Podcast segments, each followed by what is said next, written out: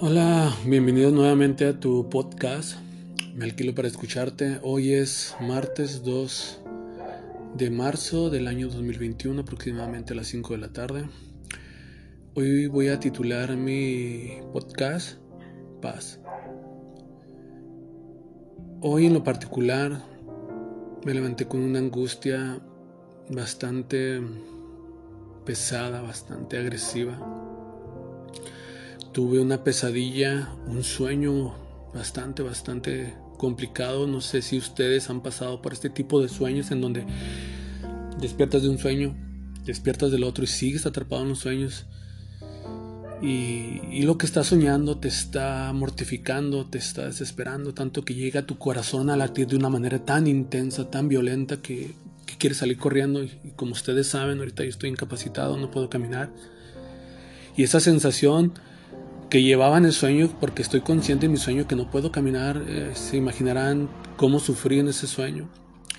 Soñé con mi esposa Jennifer, soñé que me gritaba, que me decía gama, gama. Ella estaba fuera de mi casa, obviamente, y yo trataba de levantarme y las cobijas no me dejaban sentir lo que le llamamos el... cuando se te sube el muerto, que no puedes mover el cuerpo. Recuerdo que en cuanto pude levantarme, aventé mis cobijas y no pude subirme a la silla de ruedas. Rápido me arrastré hasta la puerta y le abrí y estaba ella. El sueño obvio, ustedes saben que son raros, me pidió cerveza.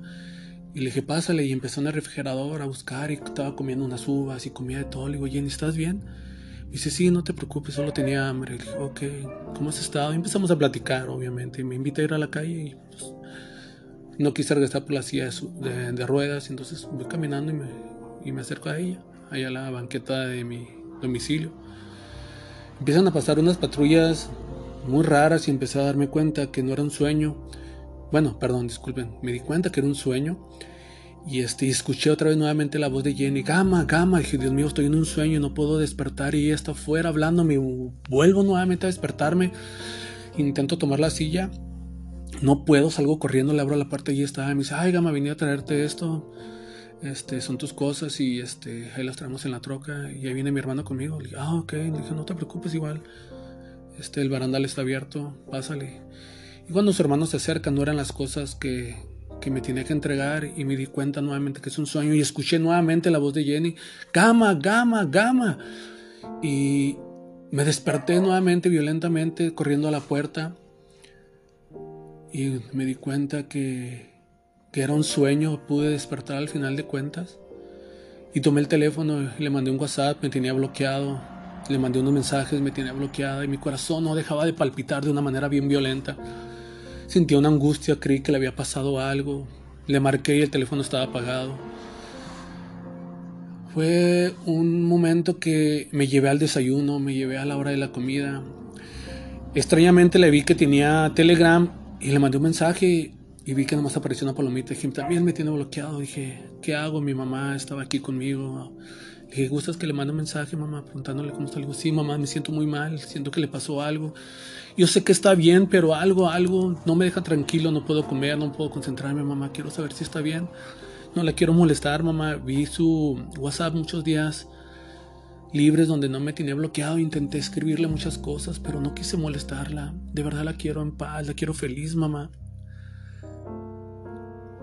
No sé si te identificas conmigo de una u otra manera, pero si lo logras hacer, sabrás de la angustia de la que te estoy platicando. Después de acabar de comer, llegó el telegram, no decía su nombre, no, no puse atención y vi que ella, que ella era, que me decía que estaba bien y cómo estaba yo. Ya le platicé un poquito que estaba angustiado y así, así, no, se me acabó la pila y ya no lo quise cargar y me dormí, me sentía mal, ya empezamos a platicar y intercambiar mensajes de cómo nos está yendo y le dije disculpa, me preguntó, ah, disculpa, este, ¿te molesta si estoy texteándote? No, adelante, no hay problema. Y ya me platicó que ella también tenía sueños muy pesados, muy difíciles, que también está pasando por lo mismo, que tiene mucho, mucha depresión, que no duerme, que no come le dije, si gustas platicarme tu sueño, me dice, si gustas, márcame. Y ya, le marqué, duramos una hora hablando, platicamos mucho, no le hice hincapié en nada, devuelve, regresa nada. No quise echar a perder esta oportunidad que ella me prestó, que, que me regaló. Entonces fue algo muy genial, de verdad, muy, muy bonito, de verdad, que se tomara la molestia de escucharme, de oírme, eso fue súper genial. Y la plática fue muy amena, fue muy espléndida. Este, traté de no tocar detalles sobre si la extraño, si la quiero. De repente hubo un par de ellos así muy sutiles, donde la conversación se prestaba para decirlo, pero le decía que yo no estaba listo y le pedía disculpas y me preguntó cómo me iba. Tuvimos como que relajándonos, de cierta manera soltándonos uno al otro de una manera sana, de una manera libre, de una manera bonita, pasiva ella tratando, platicándome más que todo de sus proyectos, de lo que quiere hacer, de lo que está haciendo. Y, ella me preguntaba igual y me regaló la, la, opción de que cuando yo necesitara hablarle, necesitara yo desahogarme, que, que, ahí estaba ella para mí. Y yo le dije, claro que sí, te agradezco y créeme que lo voy a dejar como último recurso. No lo voy a, a gastar, no lo voy a explotar cuando coincida si se puede adelante. No quiero molestarte, no te quiero fastidiarte, pero de repente me siento encerrado en cuatro paredes y no sé qué hacer, no sé qué puedo hacer y, y todo eso de repente me asusta, me pongo muy nervioso. Estar en esta posición tan vulnerable a todo lo que me ha pasado me hace sentir débil, a pesar de que era fuerte, arrogante, soberbio. Y gracias a Dios he sobrellevado esto, lo he manejado de una manera pasiva, sin perder el control, tomando en cuenta ciertas características de la situación que estoy viviendo, cómo sobrellevarla, alimentando con mensajes, con videos. Ah, en la noche procuro poner videos de relajación que me hacen dormir, que me hacen profundizar y llevar esto de una manera más adecuada, más pasiva. Yo sé que después de esto voy a tener un cambio notorio en mi vida, porque cuando nos derrumbamos y empezamos de nuevo, siempre va a haber un cambio, siempre va a haber una persona nueva después de eso. Entonces nunca le tengas miedo a derrumbarte, tenle miedo a no reconstruirte, reconstruyete con todo lo que encuentres una mano. No te cierres a un consejo, no te cierres a, a una opción, no te cierres a una recomendación escúchala, el no ya lo tienes ganado. Entonces busca la manera de ganar con eso que te dicen. Si no es cierto, nada pierdes, pero si es cierto, ¿cómo vas a ganar?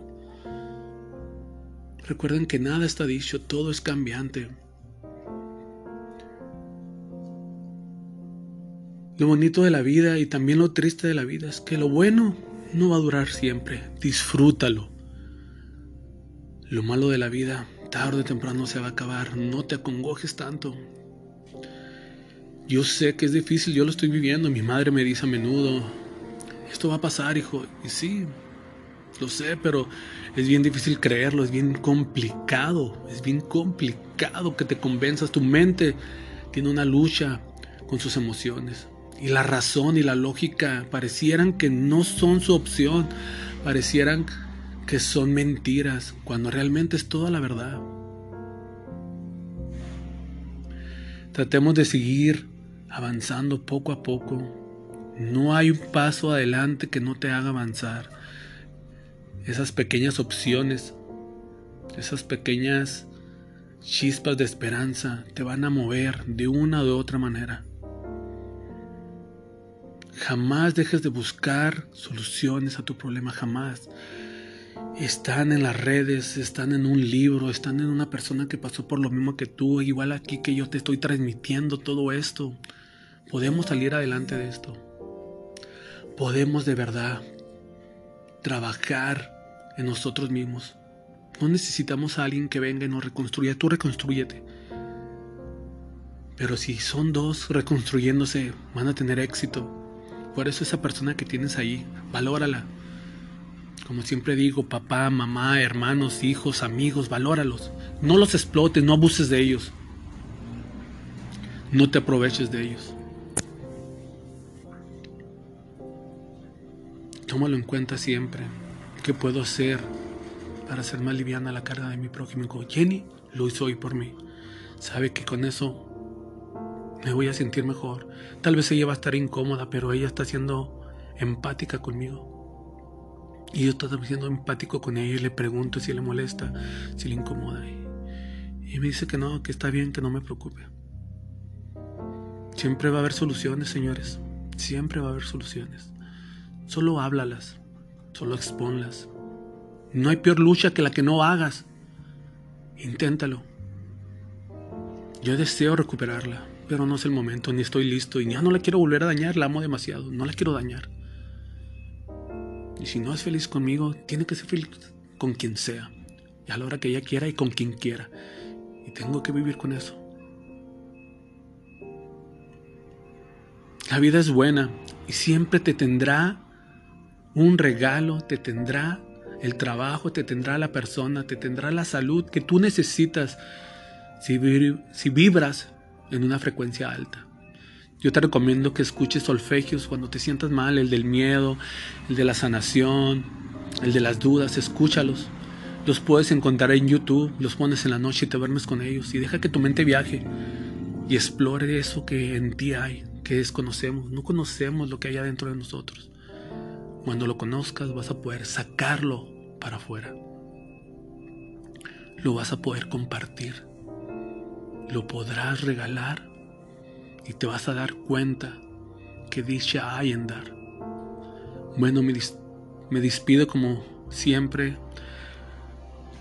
tu amigo Gamaliel Pérez, sin antes recordarte, comparte, Regálalo a alguien que lo necesita. No lo pases por alto, no seas egoísta. Yo no gano nada con esto. Yo lo hago con toda la intención de ayudar a alguien y ser ayudado. Esto me retroalimenta y tú te puedes retroalimentar. Recuérdalo, dalo. Sin más, hasta pronto.